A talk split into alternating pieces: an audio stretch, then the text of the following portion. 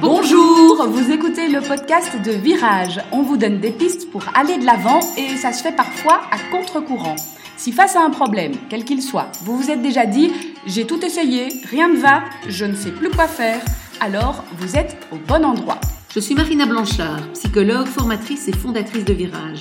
Mon école s'inscrit dans la lignée de celle de Palo Alto, c'est-à-dire de la thérapie brève. Et je suis Peggy Van Lierde, chef d'entreprise, journaliste et coach en développement personnel. Ensemble, nous vous proposons des réflexions pour avancer autrement. Aujourd'hui, on va hum, répondre à une demande de Sylvie. Alors Sylvie vit une euh, situation pas évidente en, couple, en famille, dans une famille recomposée. Son mari euh, actuel a des enfants d'une autre, ils sont ses enfants en garde alternée et l'ex-conjointe ne cesse de changer le programme. Eh c'est-à-dire que Sylvie, elle, aujourd'hui, eh bien finalement elle ne peut rien programmer. Parce que par exemple elle a programmé un week-end ou, simplement un resto avec des amis, une petite activité et bam, euh, trois jours avant, la garde est chamboulée, le mari cède tout le temps, hein, le papa cède tout le temps euh, pour rester en bon terme avec son ex-conjointe, pour faire plaisir aux enfants, mais Sylvie aujourd'hui elle n'en peut plus en fait de ces changements incessants qui rendent sa vie à elle complètement déprogrammée. Dépendante en permanence des décisions de l'autre. Voilà, c'est un peu comme si c'était une vie à trois plus les enfants, puisque euh, en fait elle doit tenir compte du programme et des exigences de euh, l'ex-femme de son mari. Comment réagit son mari? Alors quand elle lui dit, bah voilà, j'ai programmé un truc, donc lui, il a accepté donc de reprendre les, enfants. Euh. En fait, il la consulte pas. Oui, c'est ça. Donc elle n'a pas voix au chapitre. Lui, il le fait. Donc il lui impose. Il lui impose le changement de programme et il le fait pour faire plaisir aux enfants, pour faire plaisir à son pour apaiser, apaiser les choses. Et elle, elle s'énerve ou elle dit ou comment elle fait? Elle a appris à ne rien dire et à en fait scinder les choses en se disant, ben voilà, c'est ce sont ses enfants, euh, ça lui fait du bien de les accueillir, etc. Donc quelque part, elle cède, mais ces changements de programme lui pèsent énormément, et donc là, à force de céder et de ne rien dire, elle commence visiblement en avoir vraiment ras-le-bol. C'est ça. Donc en fait, son mari, en fait, ou son compagnon actuel, n'a pas conscience du fait que ça lui pèse? Non, parce qu'elle n'en parle pas. Oui, c'est ça, ok. Bah, du coup, la première chose que j'aurais envie de dire, c'est de, lui en parler déjà, de lui dire combien ça lui pèse. Et une autre question que, que j'aurais envie de poser à Sylvie, et euh, bah, je suppose que toi tu vas avoir l'information, mais est-ce que, euh, est-ce que Sylvie remet en question son nouveau couple? Non. À cause, elle n'en est pas là. Elle n'en est pas là. Elle, elle souhaite effectivement vivre les choses un peu harmonieusement et sans doute sous-jacent à ça, oser dire que ça ne lui convient pas mais elle a peur. Elle a peur d'oser dire ça parce qu'elle se dit bon, euh, il va devoir faire un choix entre ses enfants et moi, et elle a l'impression que le choix sera vite fait. Les enfants passeront avant. Ok, ok, c'est ça. Donc elle, ne dit rien parce que les enfants sont toujours passés avant et que voilà, elle a peur euh, de ce que ça pourrait euh, enclencher, engranger si elle ose dire que ça ne lui convient pas. Ça me fait un peu penser au à l'épisode qu'on a fait avec Joël Ingbert il y a déjà quelques semaines, où euh, on, parlait de un peu le contrat qui a changé. Et c'est un peu comme si c'était pas dans le contrat que, en fait, les enfants, théoriquement, il les a sans doute une semaine sur deux ou quelque chose comme ça, et qu'en fait, c'est pas c'est pas ça qui se passe, quoi. Et donc, effectivement, sa question à elle, c'est de se dire, bah, bon, je, enfin, quand j'entends ce que tu me dis, j'ai l'impression que c'est un peu, il changera pas de toute façon. Mm. puisque les enfants sont la priorité, le fait de s'entendre avec son ex est très important pour lui. Et donc finalement, elle se retrouve devant quelqu'un qui ne va pas changer. En tout cas, c'est ce qu'elle pense. C'est ça, c'est ça, c'est ça. Et donc, elle, la question va être de se dire, bah, est-ce qu'on a suffisamment de choses en commun pour que je puisse soit accepter soit ça, soit essayer de voir avec lui s'il y a des compromis à faire. Parce qu'effectivement, l'idée ne serait pas de lui dire maintenant tes enfants passent en second et moi je passe en premier, mais peut-être de comment est-ce que à certains moments, est-ce qu'il y aurait moyen que tu n'acceptes pas tout ou que tu me consultes et qu'on voit ce qui est possible ou pas pour moi? Est-ce que c'est donc l'idée ce serait évidemment de communiquer là-dessus puisque pour l'instant elle l'a gardé pour elle. Et souvent, quand les gens m'expliquent qu'ils n'ont pas parlé d'un problème à l'autre, donc euh, il arrive souvent quand même que des gens consultent et disent voilà, euh, euh, ça, ça ne me va pas chez l'autre, mais j'ose pas en parler pour X ou X raisons. Donc, si on a les, les bonnes raisons, Sylvie, mais voilà, tout le monde a ses bonnes raisons la question que je me demande, c'est quel serait l'intérêt de l'autre de changer, puisqu'il ne sait même pas qu'elle souffre? Donc en fait, de toute façon, la situation ne va pas changer pour l'instant, puisque on a Sylvie qui souffre en silence et tous les autres qui sont OK avec ce qui se passe. Les enfants, ça leur convient, le papa, ça leur convient, et la maman euh, des enfants aussi. Et donc, il va falloir qu'elle aille déséquilibrer ce système bien huilé, bien rodé, et qu'elle aille dire, moi, ça ne me convient plus. Maintenant, est-ce que le moi, ça ne me convient plus va faire que lui va dire, mais alors, barre-toi Si c'est le cas, j'ai envie de lui dire de se barrer. Hein. Parce que si il suffit qu'elle dise que ça lui convient plus et que déjà, euh, alors elle est non grata, j'ai envie de dire, euh, c'est pas, pas la peine peut-être de se battre pour ce couple. Mhm. Maintenant, si elle pense qu'elle peut lui dire, ça ne me convient plus, sans lui dire, je voudrais bien que tout, tout ce soit toutes les semaines stricto, enfin comme c'est prévu, etc. Ok, ça, ce serait de la rigidité, mais qu'elle puisse lui dire, voilà, moi, ça ne me convient pas que ce soit tout le temps comme ça. Est-ce que ce serait possible que de temps en temps, quand même, on priorise sur nos activités à nous, etc. Ouvrir une discussion, j'ai envie de dire, qui serait constructive, qui n'est pas de tu dois, de dire à son, à son euh, compagnon, tu dois changer, mais plutôt, et c'est là que ça rejoint un peu euh, ce dont on a parlé Joël, mais plutôt, ben, qu'est-ce que tu es prêt à changer toi et moi je suis prête à accepter. Mm-hmm. Mais c'est vrai que euh, pour arriver à ce, ce, modus vivendi ou ce, compromis, il va falloir qu'elle qu'elle prenne le risque de parler, mais de nouveau, je le redis, si dans un couple on ne veut pas prendre le risque de dire ce qui ne va pas, il faut se poser la question, une, question plus de base sur le couple. Quoi. Si elle euh, se dit le moindre mot que je vais dire, enfin j'imagine que ce n'est pas le cas et qu'elle peut imaginer en parler quand même avec lui, mais il faut en parler sans faire une déclaration de guerre, sans dire en tout cas c'est hors de question que ça continue comme ça.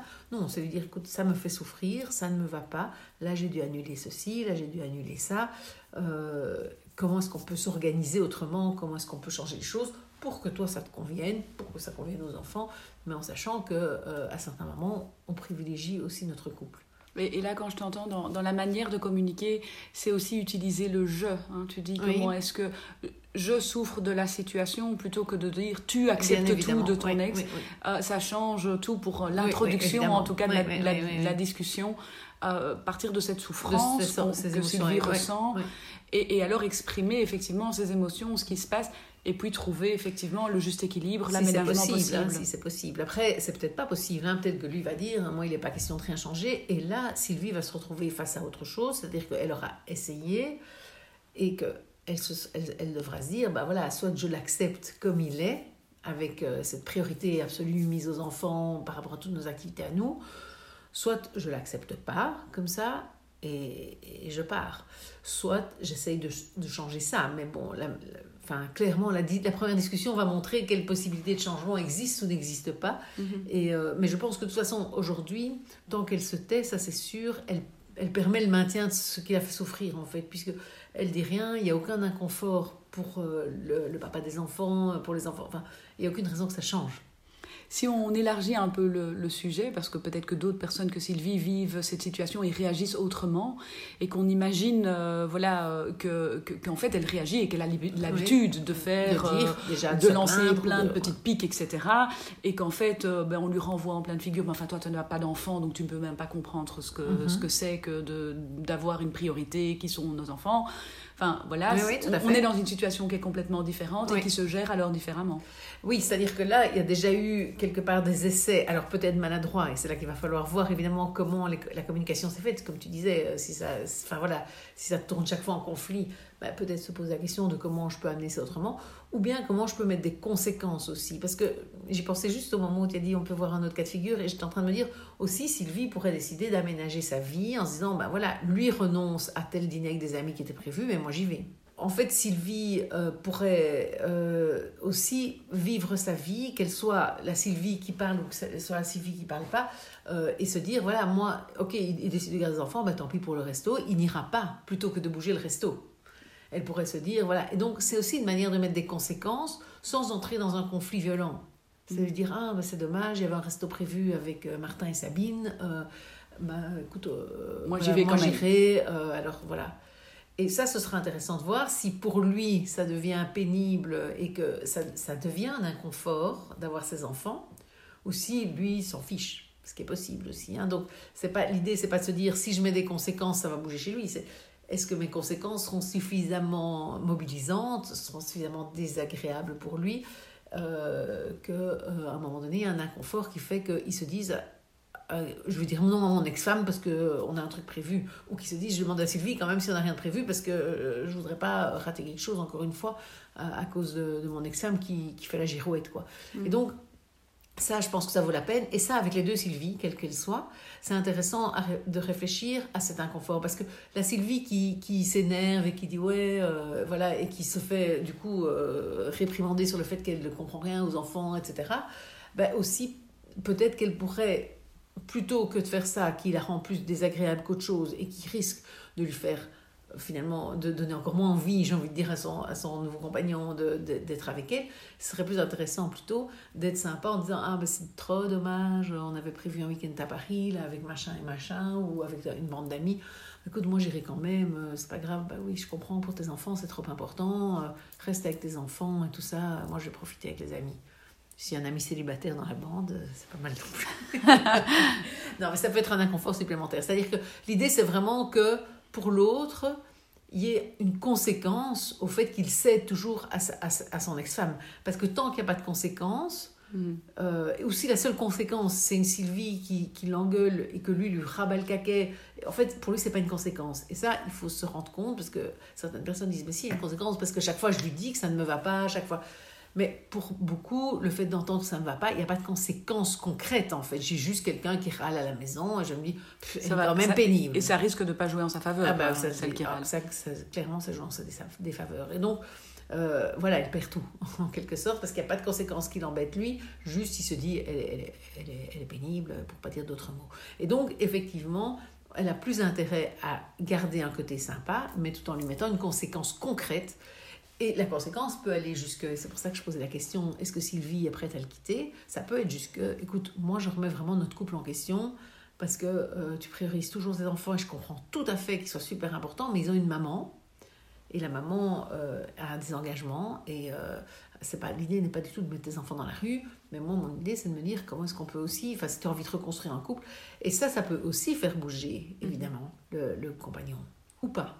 Parce que de nouveau, il se peut qu'ils se disent bah, tant pis, elle a qu'à partir si elle n'est pas contente, mes enfants sont tellement la priorité. Donc de nouveau, l'idée c'est je sème ça si je suis vraiment prête. Il ne faut pas le dire si on n'est pas prête à partir. Mais si vraiment on remet en question le couple parce que tellement on a l'impression d'être toujours, de passer toujours en second, etc. Moi, je pense que ça vaut la peine que l'autre sache les conséquences potentielles de, de sa manière d'agir. Donc, que retenir aujourd'hui de cet épisode?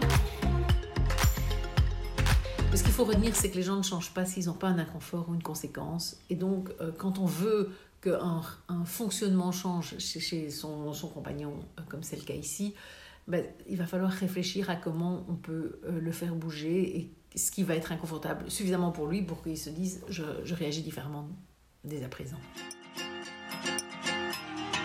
Merci beaucoup de votre écoute. Cela nous encourage à continuer ce podcast chaque mercredi en espérant qu'il vous plaise de plus en plus.